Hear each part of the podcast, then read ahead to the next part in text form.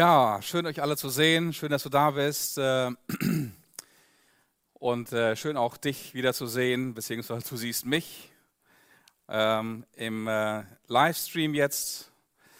Schön, dass du dazu geschaltet hast. Und wir sind heute im Teil 2 der Serie. Und ich habe schon im ersten Teil gesagt, dass das Symbol des Gartens oder der Ehe in der, der Bibel durchgängig ist, vom ersten Buch Mose bis zum letzten Buch der Offenbarung des Johannes. Die, die Bibel beginnt mit einer Ehe in einem Garten und die Bibel endet schließlich mit einer Ehe und ebenfalls in einem Garten. Und die Ehe ist so wie das kleinste Atom aller sozialen Systeme. Die Ehe ist das kleinste und wichtigste Atom, muss man sagen, aller sozialen Systeme. Funktioniert die Ehe, funktioniert auch die Familie, funktioniert die Familie, funktioniert auch das Dorf, funktioniert das Dorf, funktioniert damit auch die Stadt und ein Land und eine ganze Nation. In meiner letzten Predigt habe ich äh, so ein bisschen über die Zielsetzung dieser Serie gesprochen. Und ich habe eine, eine vierfache Zielsetzung. Zunächst einmal möchte ich biblische Orientierung geben zum Thema Ehe und äh, Ehescheidung und äh, Eheschließung und alles, was mit Ehe zu tun hat, Eheleben. Dann möchte ich ein authentisches und realitätsbezogenes Bild der Ehe darstellen, weil auch in christlichen Kreisen sehr, sehr viel idealisiert wird und was mit einer Ehe und einer christlichen Ehe eigentlich nichts zu tun hat. Ähm, von daher mag ich eigentlich die meisten christlichen Ratgeber zum Thema Ehe nicht. Ich möchte seelsorgliche Hilfe geben beim Thema Ehe und ich möchte herausstellen den universellen Charakter der Ehe für jeden Menschen, egal ob er sich dem christlichen Glauben zugewandt hat oder ähm, äh, ähm, ja, zugewandt hat oder nicht. Und heute geht es zunächst einmal um das Thema das tragende Fundament der Ehe. Was ist das tragende Fundament der Ehe? Als wir vor 20 Jahren gebaut haben, ähm, haben wir mit dem Bau im Grunde genommen schon viel, viel früher angefangen. Das waren die Planungen und wir waren schon sehr, sehr lange mit diesem Projekt beschäftigt. Wir planten jeden Raum, wir planten jedes Bad, wir planten jede, jede Fliese, wir planten jede Steckdose, und natürlich auch das allgemeine Design dieses Hauses. Und natürlich staunt man nicht schlecht, äh, hier unter uns sitzt gerade ein Architekt, man staunt nicht schlecht, was man alles allein für ein kleines Familienhaus alles bedenken und planen muss. Und als wir dann alle Details mit unserem Architekten abgeschlossen hatten, ging die Planung in die nächste Runde und solche nächste Runde und nächsten Runden hatten wir des Öfteren.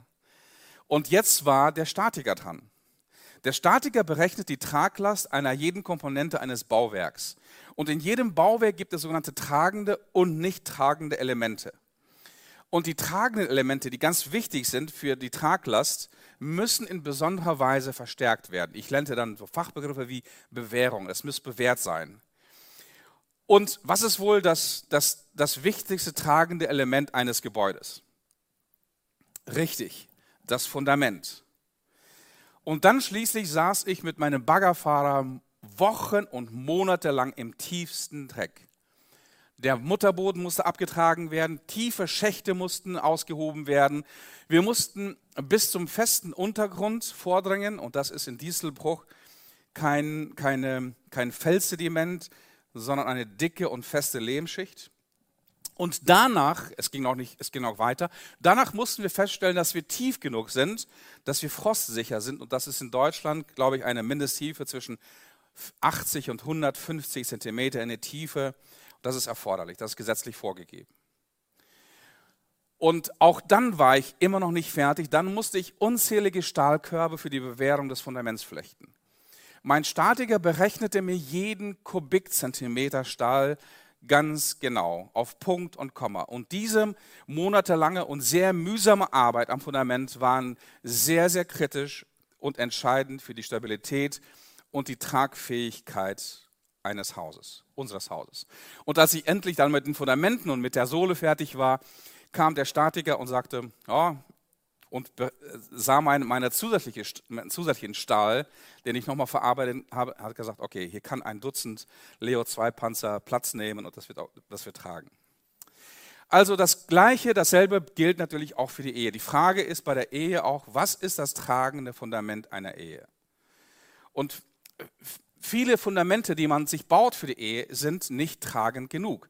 Da ist zum Beispiel gemeinsame Hobbys, da ist Sympathie, da ist äh, Anziehungskraft, da ist Verliebtheit, ähm, dann sind irgendwie ähm, ein, eine freundschaftliche Beziehung, da ist vielleicht Sexualität, da ist Attraktivität, ganz bestimmt. Alle, all diese Dinge, die sind, die sind interessant und die sind auch wichtig, aber die Frage ist, sind diese Dinge wirklich das tragende Fundament einer Ehe? Sind sie wirklich tragfähig für das Konstrukt der Ehe? Weil wenn das Fundament nicht richtig äh, stabil ist, dann ist die Ehe damit in ständiger Gefahr zusammenzubrechen. Das Fundament muss bewährt sein, damit auch der ganze Bau sicher und bewährt ist. Nun, es ist kein Geheimnis, dass die Institution der Ehe an sich in unserer Gesellschaft derzeit äh, nicht gut dasteht. Im Bilde gesprochen, die Ehe steht heute auf sehr, sehr wackeligen Beinen und auf einem bröseligen Fundament. Und ich will heute Morgen ganz bestimmt nicht einen Geschichts- oder einen Soziologieunterricht geben, aber trotzdem ganz kurz aufzeichnen, warum wir heute mit dem Thema Ehe und Eheschließung dort stehen, wo wir stehen. Also ein kleiner Abriss, ein kleiner Spektrum der Geschichte. Die Ehe und Eheschließung haben über Jahrhunderte einen stetigen Wandel erlebt. Im Altertum, der Antike bis ins hohe Mittelalter gab es vornehmlich das, was man die sogenannte arrangierte Eheschließung nennt. Das heißt, die Eltern vermittelten irgendwie ihren Jungen, ihr Mädchen für eine Eheschließung.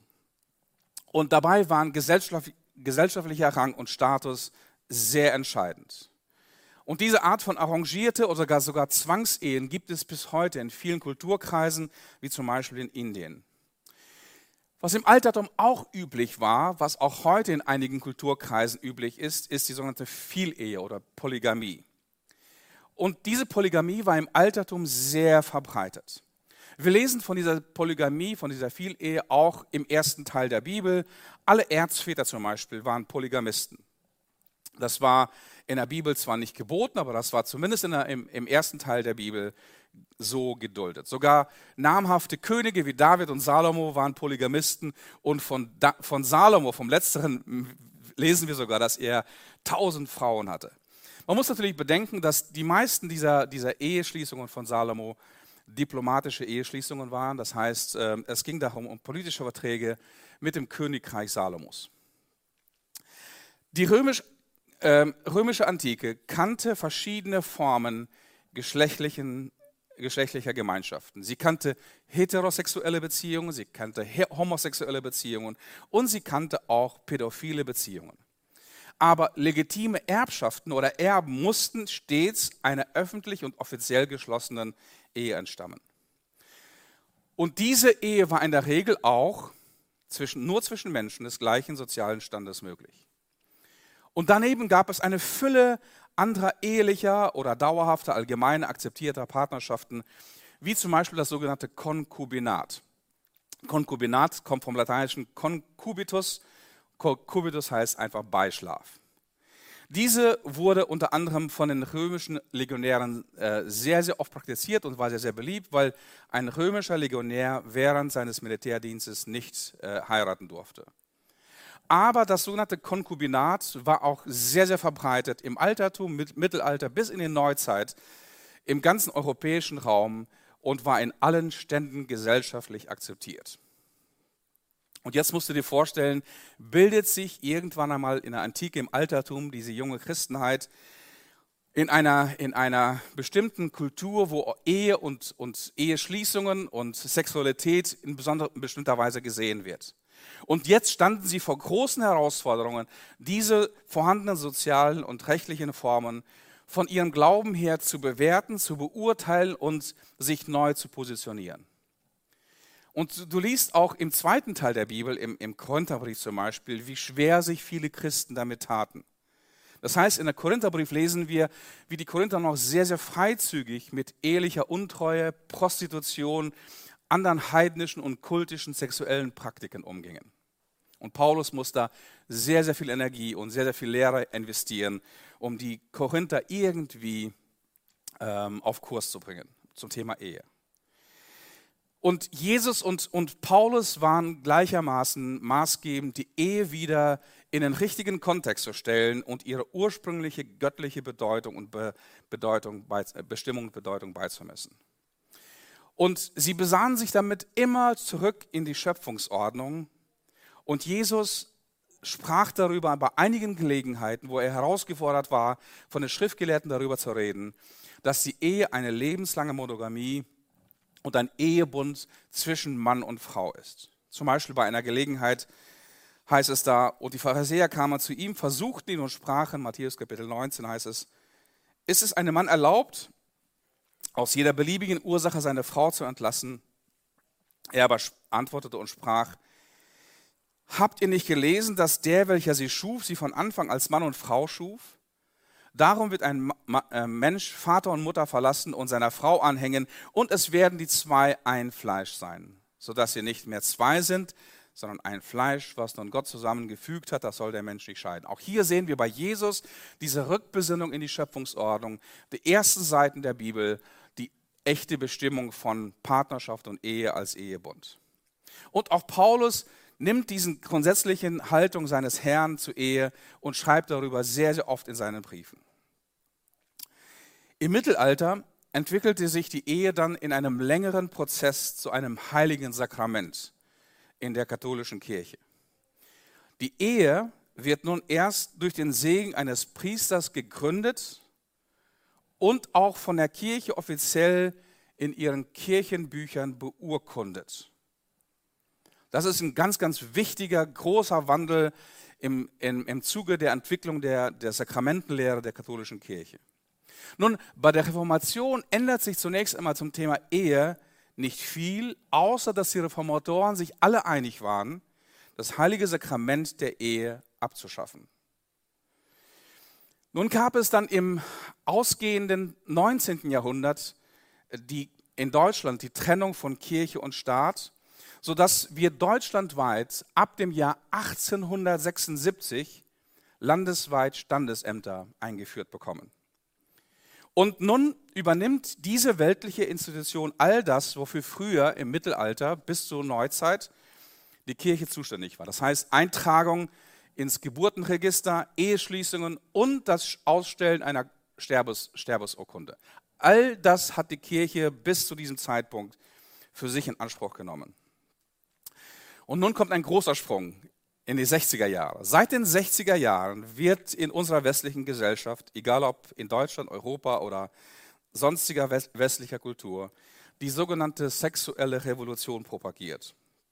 Und in dieser sexuellen Revolution haben wir ein anderes, komplett neues Verständnis zu Sexualität und Ehe. Und diese sexuelle Revolution hat ihre Wurzeln in der Aufklärung des 18. und 19. Jahrhunderts. Und in dieser Aufklärung geht es darum, dass der Mensch hinaustritt in, die, in, in, eine, in eine und sich von allen Autoritäten befreit in eine, wie ähm, einer der Philosophen das schreibt, Heraustreten des Menschen aus der selbstverschuldeten Unmündigkeit. Er macht sich frei von Autoritäten wie Kirche und Religion und Glaube und Bibel und propagiert nun diese sexuelle Revolution. Und diese sexuelle Revolution entkoppelt zunächst einmal grundsätzlich Sexualität von der Ehe und das führt unmittelbar zur vollständigen Legitimierung jeglicher sexueller Betätigungen. Und dann kommt in den 60er Jahren noch etwas dazu, ein zweite, zweiter Aspekt, der diese Revolution nochmal verstärkt, und zwar die Einführung der Antibabypille. Ich bin so die Generation 64er nach mir kommt der sogenannte Pillenknick. Okay? Das heißt, nach 64 gehen die Geburtenraten dramatisch zurück. Also mein, mein Jahrgang, mein Abiturjahrgang, wir, hatten, wir waren, glaube ich, irgendwie 160, 180 und nach mir der Abiturjahrgang waren unter 100. Das merkte man ganz, ganz besonders bei 64er Jahrgang. Also das ist die Welt und das Problem ist, dass bei dieser, bei dieser Legitimierung jeglicher Art von sexueller Betätigung, da bleibt es nicht stehen. Diese, nach dieser Einführung der Antibabypille äh, ist dieser Trend zur freien Liebe noch verstärkt worden durch, dadurch, dass nicht nur jetzt Ehe und Sexualität voneinander getrennt waren, sondern natürlich auch Ehe und Zeugung und damit auch Sex und Verantwortung für eine eventuell aufkommende Familie. Und das ist die Welt, das ist der Spirit, in dem wir seit den 60er Jahren heute leben. Überall wird eine grenzenlose Freiheit in der Sexualität propagiert, in allen Medien, in allen Schulen, in allen Universitäten, in allen filmischen Darstellungen ist das völlig normal. Sexualität wird mit einem sehr hohen Gewinn vermarktet. Eines der wichtigsten Slogans in der, in der, in der, in der Marktforschung heißt Sex Sells. Und es gibt kaum eine Werbung heutzutage, die ohne Sexappeal auskommt. Frauen werden oft nur als Sexobjekte wahrgenommen und Männer werden seit Sigmund Freud spätestens auf ihren Sexualtrieb reduziert. Und wenn du denkst, dass diese Entwicklung schon am Ende ist, die, Entwicklung geht noch viel, viel weiter heutzutage. Nachdem man die göttliche Norm der Ehe mehr oder weniger abgeschafft hat, geht es heute um die Geschlechtlichkeit des Menschen an sich soll es nach den Genderforscherinnen, muss man sagen, gehen, darf es keine biologische Geschlechtsbestimmung mehr geben. Das Geschlecht wird heutzutage nur noch sozial bestimmt. Sozial bedeutet im, im Kontext also nur in seiner sexuellen Beziehung, aus seiner sexuellen Beziehung heraus. So bietet Facebook zum Beispiel seit 2014 60 verschiedene Geschlechter an. Du kannst das googeln und du kannst sie auch alle mit Namen äh, benannt bekommen. Also Ehe und Familie ist in der Gender-Ideologie ein weit, weit überholtes Konstrukt. Dieses Konstrukt Ehe und Familie wird in der Gender-Ideologie als Unterdrückungswerkzeug eines längst abzuschaffenden Patriarchats gesehen. Also angesichts dieser, dieser, dieser Trends und äh, des Zeitgeistes, in dem wir stehen, ist die Frage, wie sieht die Bibel eigentlich die Ehe?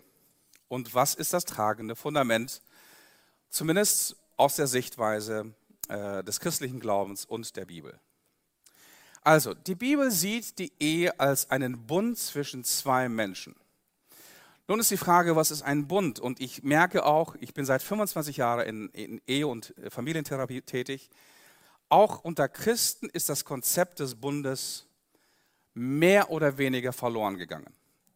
Also ich merke das besonders die letzten 15 Jahre. Also seit ungefähr 15 Jahren gibt es eine komplette Orientierungslosigkeit, selbst in christlichen konservativen Kreisen, was Ehe und den Bund der Ehe betrifft. Also spreche ich hier sowohl zu, zu Menschen, die sich dem christlichen Glauben zu, ähm, ähm, ähm, zugetan fühlen, wie auch zu Menschen, die es nicht tun.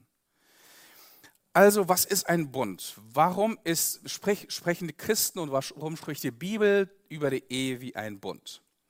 Nun, im ersten Teil der Bibel in besonderer Weise ist sehr, sehr oft und sehr, sehr viel von Bund die Rede. Warum? Weil Gott selber immer in Kontakt zu Menschen und zu einem Volk mit einem Bund als Bundespartner eintritt. Gott schließt zum Beispiel einen Bund mit Noah, mit Abraham, mit Mose, mit David und jede dieser Bundesschließungen hat, hat sieben ganz, ganz wichtige Aspekte. Du kannst es bei jeder Bundesschließung des ersten Teils der Bibel erkennen. Sieben wichtige Aspekte dieses Bundes sind folgendes. Erstens, es gibt immer mindestens zwei Parteien, die frei in einen Bund einwilligen. Zweitens, jede Partei hat seine eigenen Bundesversprechen. Einige sprechen mit einem altdeutschen Wort haben seine Verheißungen. Jede Partei hat seine Verheißungen oder Bundesversprechen. Drittens, diese Bundesversprechen werden zunächst ausgehandelt und auch niedergeschrieben. Deswegen haben wir diese Bundesgeschichten auch im ersten Teil der Bibel niedergeschrieben. Sie werden dokumentiert. Viertens, jede Partei verpflichtet sich mit einem Schwur oder Gelübde wenn es um die Hochzeit zum Beispiel geht, sich an diese Bundesversprechen für immer zu halten. Und dann, was dann passiert bei jeder Bundesschließung, egal ob es der Bund mit Noah oder mit Abraham oder sonst irgendwie oder um den Ehebund geht, dann wird gemeinsam gegessen und gefeiert. Und wir müssen eines wissen, im, im, im, im ersten Teil der Bibel, wenn es um Essen, um Feiern geht, geht es auch immer um Opfern. Das heißt, irgendein Tier muss dran glauben, es wird geopfert und dann wird gemeinsam gegessen und gefeiert, um diesen Bund zu feiern. Was nach dem Essen aber passiert, ist Folgendes. Danach, nach dem Essen, wird dieses geopferte Tier als die große Warnung für den Bruch eines Bundes ins Spiel gebracht. Nach dem Motto, jedem, der den Bund bricht, soll es so ergehen wie dem eben geopferten Tier. Er soll sterben. Und dann kommt der siebte und letzte Punkt. Und damit ist der Bund erst besiegelt. Also sieben Schritte in jeder Bundesschließung, im ganzen ersten Teil der Bibel. Und auch im zweiten Teil, diesem sogenannten neuen Bund, die, die, sind diese sieben Aspekte alle so vorhanden. Und nun ist auch die Ehe ein solcher Bund. Gott ist selber der Begründer dieses Bundes. Und wir lesen in den ersten Seiten der Bibel, und Gott sagte, jetzt wollen wir Menschen machen nach unserem Ebenbild, das uns ähnlich ist. Und Gott, der Herr, nahm den Menschen und setzte ihn in den Garten Eden, dass er ihn bebaute und bewahrte. Da ließ Gott der Herr einen Schlaf über den Mann kommen, entnahm ihm eine Rippe und verschloss diese Stelle wieder mit Fleisch. Ich lese aus der Hoffnung für alle, deswegen ist das hier Rippe einfach ein Teil aus dem, aus dem Körper des Mannes. Und aus dieser Rippe formte er eine Frau und brachte sie zu den Menschen. Dieser rief, endlich gibt es jemanden wie mich. Sie wurde aus einem Teil von mir gemacht. Wir gehören zusammen. Darum verlässt ein Mann seine Eltern und verbindet sich so eng mit einer Frau, dass sie beide eins sind mit Leib und Seele. Und dieses Verbundensein oder aneinander haften ist dieses wie miteinander verbunden sein in einem Bund. Also Gott stiftet die Ehe als eine lebenslange Gemeinschaft. Nun, zur Zeit der Bibel finden sich in der Regel sogenannte, finden in der Regel solche sogenannte arrangierte Ehen statt. Das heißt, die Eltern führen die Kinder zur Ehe zusammen. Die Kinder haben dabei eine bescheidene bis, bis keine Rolle. Der Vater des Mannes handelt einen Brautpreis, ein Mohar genannt, aus und kurz danach gibt es ein mehrtägiges Fest. Dieses Fest im, im, ähm, im Judentum bis in die Zeit der, der, der, ähm, des, ähm, äh, der Nachtempelzeit, also nach, nach Christus, 17 nach Christus, wurde mehrtägig, das heißt bis zu einer Woche lang gefeiert. Die Kinder werden dann vom Oberhaupt der Sippe des Mannes in der Regel gesegnet. Später kam dazu ein Priester oder ein Geistlicher.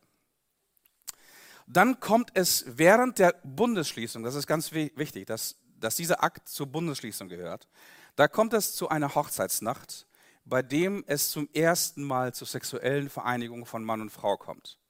Und damit erst ist der Ehebund offiziell als Bund zweier Menschen geschlossen worden, bei dem Gott und Menschen als Zeugen angerufen und zugegen waren. Und das war dieser öffentlich-rechtliche und auch geistliche Rahmen der Bibel. Damit ist die Eheschließung als öffentlich-rechtlicher und tief zu tief geistlicher Akt vor Gott und Menschen rechtskräftig. In jeder Kultur ist das anders. Auch in der deutschen Kultur ist dieser Rechts, dieser öffentlich-rechtlich-geistliche Aspekt anders als zur Zeit des ersten Teils der Bibel oder zur Zeit des Neuen Testaments. Aber für die ersten Christen war es wichtig, dass eine Ehe im Herrn, heißt es immer wieder, gegründet und geführt wird. Das bedeutete, dass die erste Gemeinde schon sehr, sehr früh die Rolle der Familie, der neuen Familie bei der Eheschließung übernahm. Sie wurde dieser öffentlich-rechtliche geistliche Rahmen und Zeuge dieses Ehebundes. Und Jesus wurde immer als das Fundament und der Ankerpunkt dieser Ehe gesehen. Also war es im Neuen Testament auch selbstverständlich, dass Sexualität und Ehe unmittelbar zusammengehörten. Im ganzen Neuen Testament werden Praktiken vor und neben der Ehe sehr klar umrissen und als Sünde bezeichnet. Ich lese nur eine Stelle aus Epheser Kapitel 5, wo es um eine allgemeine Ermahnung geht von Paulus. So ahmt nun Gott nach als geliebte Kinder und wandelt in der Liebe, wie auch Christus uns geliebt hat und sich selbst für uns hingegeben als Gabe und Opfer. Gott zu einem lieblichen Geruch. Hier siehst du diesen Zusammenhang von Opfer zusammen essen, zusammen feiern. Von Unzucht aber und jeglicher Art von Unreinheit und Habsucht soll bei euch nicht einmal die Rede sein, wie es bei den Heiden dazugehört. Denn das sollt ihr wissen, dass kein Unzüchtiger oder Unreiner oder Habsüchtiger in das, das ist ein Götzendiener, ein Erbteil hat im Reich Gottes und Christi. Lasst euch von niemandem verführen mit leeren Worten, denn um dieser Dinge kommt der Zorn Gottes über die Kinder des Ungehorsams. Und er schreibt jetzt nicht zu Menschen ohne Glauben, er schreibt diese Worte zu Christen. Zwei Begriffe stehen im Neuen Testament dabei im Vordergrund, wenn es um sexuelle Praktiken vor, äh, unerlaubte sexuelle Praktiken vor, während oder neben der Ehe geht. Das eine Wort heißt Porneia und das, ein, das andere Wort heißt Moichai. Bei Porneia kannst du dir schon vorstellen, worum es geht. Zu Porneia gehören alle sexuellen Praktiken und Aktivitäten vor und außerhalb einer legitimen Ehe. Das Wort wird im Deutschen üblicherweise mit Unzucht oder Hurara übersetzt. Das andere griechische Wort Moichaia, was mit Ehebruch übersetzt wird, bedeutet sexuelle Praktiken und Aktivitäten mit, einem Fremde, mit einer fremden Person während deiner legitimen Ehe, während einer legitimen Ehe. Und für die Christen in der biblischen Zeit war klar, dass die Ehe eine lebenslange Verbindung ist, bis der Tod uns scheidet. Das war die unmissverständliche Lehre, sowohl von Jesus wie auch von seinen Aposteln. In Römer Kapitel 7, Vers 2 schreibt Paulus zum Beispiel, denn eine Frau ist an ihren Mann gebunden durch das Gesetz, solange der Mann lebt. Wenn aber der Mann stirbt, so ist sie frei vom Gesetz, dass sie, den Mann, dass sie an den Mann bindet. Und hier finden wir im Neuen Testament die gleiche Haltung zu Ehe und zum Bund wie zur Zeit des Alten Testaments. In Malachi Kapitel 2 zum Beispiel lesen wir eine Ermahnung des des, äh, des Propheten an das Volk.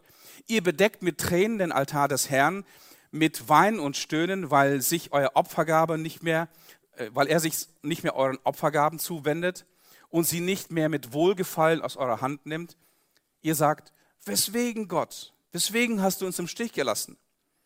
Die Antwort des Propheten ist, deswegen, weil der Herr Zeuge gewesen ist zwischen dir und der Frau deiner Jugend, an der du treulos gehandelt hast wo, sich doch deine, wo sie doch deine Gefährtin ist und die Frau deines Bundes. Und hat er sie nicht zu einem gemacht, zu einem Fleisch, in dem Geist ist? Und was erstrebt das eine? Nachkommenschaft von Gott. So hütet euch bei eurem Leben und an der Frau deiner Jugend handle nicht treulos, denn ich hasse Scheidung. Das Wort, was da im Hebräischen steht, Trennung, spricht der Herr, der Gott Israels. Also Ehe ist ein Bund zweier Menschen, bei dem Gott selber der Zeuge ist. Also es ist ganz wichtig, der Ehebund ist nicht der Bund zweier Menschen mit Gott. Es ist schon ein Bund zweier Menschen miteinander, wo Gott aber ein wichtiges, äh, wichtiger Zeuge ist. Und Sexualität gehört in diesen Bund und ist sowohl Teil der Bundesschließung als auch Teil des Bundes selbst. Ich werde später noch in einer anderen Serie zum Thema Sexualität was Ausführlicheres sagen. Also und jede andere Form von Sexualität, die vor, neben oder außerhalb der Ehe praktiziert wird, nennt die Bibel Sünde. Somit steht ausschließlich die Ehe als Bund unter einem besonderen Schutz und einem besonderen Segen Gottes. Also hier geht es um eine fundamentale Geschichte. Also sexuelle Anziehungskraft und Attraktivität und gemeinsame Hobbys und äh, ähm, Sympathie und Verliebtheit, all diese Dinge sind sehr gut für eine, für eine Beziehung und für eine, für eine Ehe, nur sind sie nicht das tragende Fundament. Also was bedeutet all das für die Ehe heute?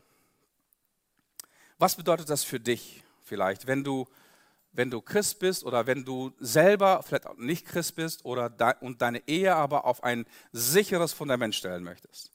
Ich möchte dir vier ähm, Orientierungspunkte geben. Erstens, die Ehe zwischen Mann und Frau ist Gottes Plan und Wille für den Menschen. Die Ehe zwischen Mann und Frau ist Gottes Plan und Wille für uns Menschen. Klammer auf, es gibt auch einen göttlichen Plan und Wille für Ehelosigkeit. Dazu aber bei einem anderen Vortrag mehr. Zweitens, die Ehe ist ein Bund vor Menschen und vor Gott. Und dieser Bund gilt auf Lebenszeit und darf grundsätzlich nicht gebrochen werden. Auch hier zum Thema Scheidung und Wiederheirat werde ich nächsten Sonntag was sagen, ausführlich was sagen. Drittens. Für Christen ist Jesus das Fundament und das Ziel, an dem sich die Ehe in jeder Hinsicht ausrichten soll. In Liebe, in Vergebung, in Gnade, in Demut, in Respekt und Versöhnung. Und viertens, der Geist Gottes ist derjenige, der einen liebevollen, eine liebevolle und christliche Ehe die Energie gibt. Auch dazu, wenn es wenn ich, ich werde spezifisch nochmal darüber reden in der Serie, was macht eine, christlich, eine Ehe christlich? Weil die Ehe ist zunächst einmal eine Schöpfungsordnung. Das heißt, Gott möchte eine Ehe von Atheisten und von Menschen aus dem Islam und Hindu, Hindu, Hinduismus, äh, äh, keine christliche Ordnung. Aber was macht eine Ehe spezifisch christlich? Und dazu werde ich nochmal eine extra Predigt halten. Und da spielt der Geist Gottes eine ganz, ganz wichtige Rolle. Also, und jede andere Form des Zusammenlebens und sexueller Beziehung von Mann und Frau oder anderer Geschlechtskonstellationen, muss man ja heute dazu sagen, wie One-Night-Stands, Ehe auf Probe, Zusammenleben, vor der Ehe, wilde Ehe, Lebensabschnittspartnerschaften und dergleichen, nennt die Bibel Sünde.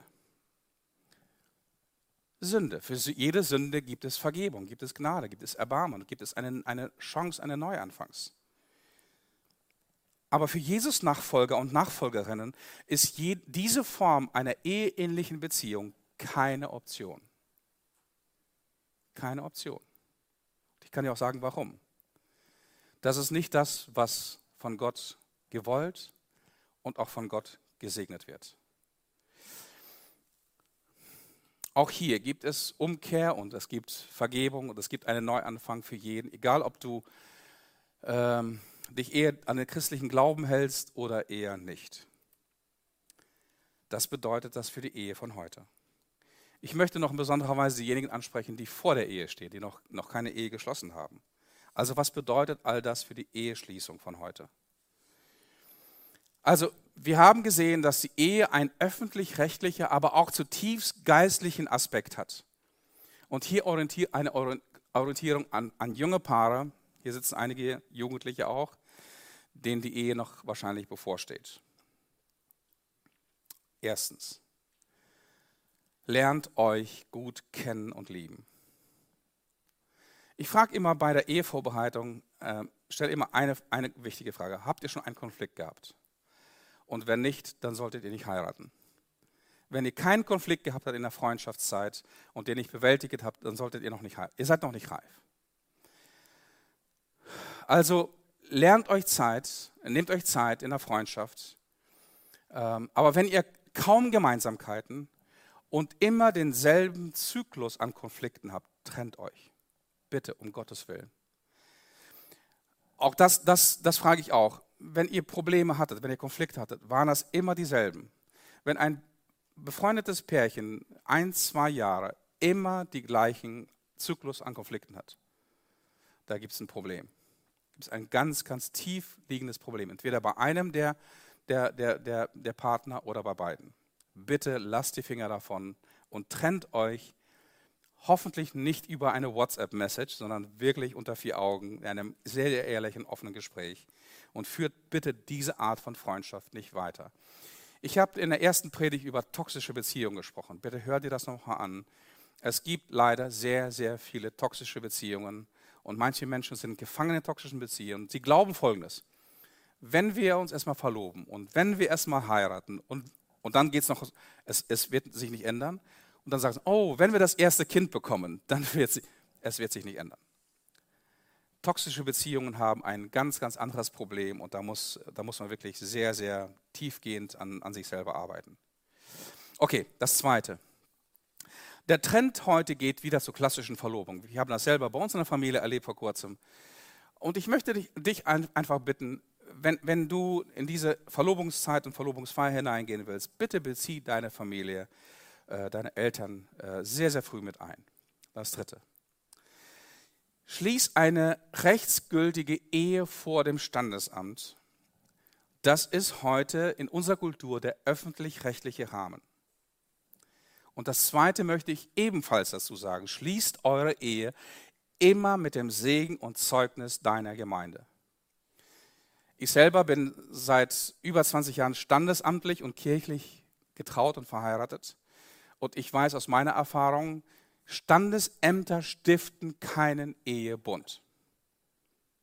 Und außerdem, der Trend geht eigentlich dahin, die Abschaffung von Ehe und die Abschaffung von Familie in unserer Gesellschaft. Stell dir mal vor, dieses Szenario, dass es diese Institution Standesamt irgendwann einmal nicht geben wird. Das kann man sich gut vorstellen. Äh, Standesämter sind ein öffentlich-rechtlicher Rahmen, nichts mehr. Ein Standesamt stiftet keinen Bund. Der Bund wird in den, der Anrufung Gottes und seiner Kinder, seiner Familie zum göttlichen Ehebund. Das heißt, wenn du deine Ehe, in Richtung Ehe gehst, bitte, der erste Gang sollte immer zu einem Pastor in der Gemeinde sein. Und dann kann man alles andere planen. Ein fünftes. Viele moderne Paare, junge Paare, sind heute in einer Zwickmühle. Und zwar, die Zwickmühle heißt die verdammt teure Hochzeit. Die verdammt teure Hochzeit. Ich möchte dir Folgendes ans Herz legen. Diese Art der Hochzeitsfeier ist zu 100 Prozent, nicht zu 99, diese Art der Hochzeitsfeier, die wir heute in unserer westlichen Kultur kennen, die schön sind und die so gut sind, wie sie sein mögen, ist okay. Aber sie gehören hundertprozentig zur westlichen Tradition, zur westlichen Kultur und zur westlichen Folklore. Punkt. Hat nichts mit Bibel, nichts mit Geistlichkeit, nichts mit Kirche oder sonst irgendetwas zu tun. Westliche Tradition, westliche Kultur, westliche Folklore. Und ich habe Folgendes festgestellt. Und wie gesagt, ich bin seit 25 Jahren in diesem, in diesem Business. Viele christliche Paare leben lieber in Sünde, als auf diese Form von Folklore zu verzichten. Und das ist ein großes Problem. Sie denken, okay, wir, wir haben kein Geld, um zu heiraten, deswegen ziehen sie zusammen. Das, deswegen leben sie geschlechtlich vorher schon zusammen. Das ist ein großes Problem. Ein Tipp von mir ist wirklich ein gut gemeinter. Ich, ich, ich verurteile keinen, der in dieser Weise irgendwie in Sünde gefallen ist. Aber ein guter Tipp von mir einfach. Auch eine Hochzeitsfeier mit Standesamt, dem Segen des Pastors und der Gemeinde mit 10 bis, keine Ahnung, 50 Personen und einem Budget von 500 Euro ist ein echter Bundesschluss vor Gott, der alle Voraussetzungen für ein gesegnetes Eheleben als Fundament, als Basis erfüllt. Und noch eine Bitte. Bitte trennt auch nicht zeitlich den standesamtlichen und den kirchlichen Teil eurer Eheschließung. Das ist insofern wichtig, weil ich schon gesagt habe, das Standesamt allein stiftet noch keinen göttlichen Ehebund. Kein Standesbeamter hat die Aufgabe, den göttlichen Ehebund zu stiften. Seine Aufgabe ist rein öffentlich-rechtlich. Und noch was, eine, eine teure, prunkvolle Hochzeit ist leider kein Garant, natürlich wie auch eine bescheidene, nicht, für ein erfülltes Eheleben es kann einiges schiefgehen und es kann einiges sehr schiefgehen. Denn die Ehe ist ein Garten. Das ist das große, das große Bild, was, was ich in dieser Serie verfolge. Die Ehe ist ein Garten, der nur dann aufblüht und schön bleibt, wenn wir uns dafür die notwendige Zeit und auch viel Mühe geben. Aber, und damit mache ich die Überleitung für den nächsten Sonntag schon, ich habe auch oft erlebt, und wahrscheinlich hast du das auch in deinem Umfeld erlebt, dass die Ehe, auch wenn sie einen, einen blühenden Rosengarten hat, kann selbst dann zu einem Rosenkrieg werden. Und dann geht es in Richtung Trennung und Schmerz und Scheidung und Zerstörung von Ehe und Familie und manchmal auch den Kindern. Aber dazu mehr am nächsten Sonntag. Thank you.